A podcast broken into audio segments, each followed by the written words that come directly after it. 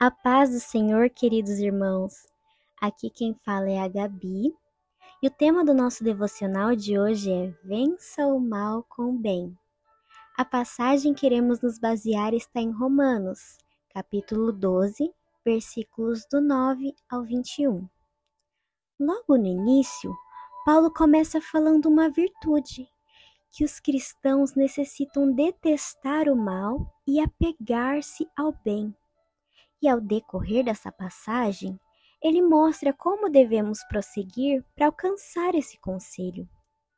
De início, ele cita que devemos ter um amor fraternal para com o nosso próximo, de forma profunda, como um irmão. E como podemos apresentar esse amor?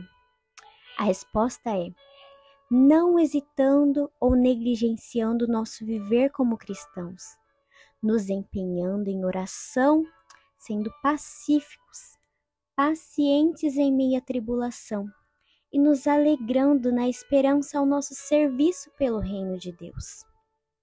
Sendo assim, é necessário que tenhamos um coração caridoso, que libera bênção sobre os nossos irmãos, de forma espiritual e com os nossos bens materiais.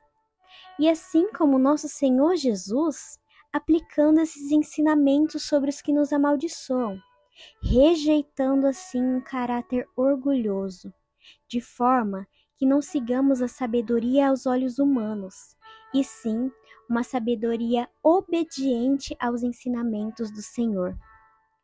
Que no lugar onde estivermos, sejamos o espelho de Cristo, agindo como pacificadores Sabemos que nem sempre é possível instalar a paz em todos os lugares, mas que jamais sejamos levados pela ira.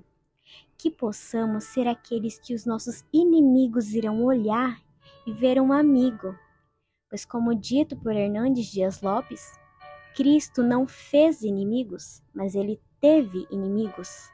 E que assim sejamos nós, servindo aqueles que muitas vezes nos rejeitam, pois trabalhamos pelo Senhor e não pelos nossos próprios desejos.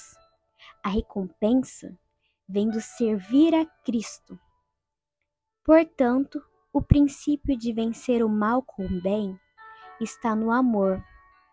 Amor pelos que estão próximos e por aqueles que nos rejeitam. Dessa forma, o mal não nos vencerá, mas teremos vitória sobre o mal com o bem. Então, nos momentos mais difíceis, quando a nossa natureza desejar irar-se com o próximo, que você se lembre dessa palavra. Haja com o amor que Cristo nos ensinou. Que Deus te abençoe e tenha um excelente dia.